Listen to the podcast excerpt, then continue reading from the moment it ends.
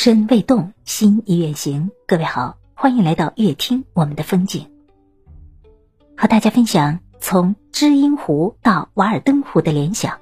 作者刘复道。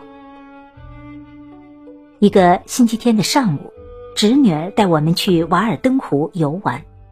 这个地方除了作家小屋让我感动之外，还有太多的东西让我感动。一是停车场无人值守，收费五美元，由电子收费亭收费，这里不卖门票。二是没有卖纪念品的地摊和卖饮食的小店，只有一个小书店，卖梭罗的书，还有其他的美国读物。书店由以梭罗命名的基金会管理。管理员只有一位七十多岁的老先生。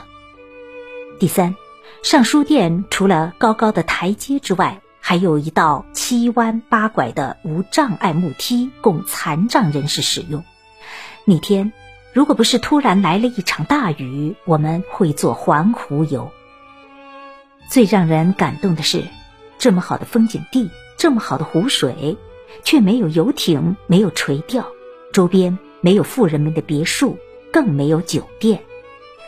我估计，可能有法律规定，这里不准建别墅，不准建酒店，不准建餐厅，也不准摆地摊卖钥匙扣，不准许这些低水准的就业方式在这里出现。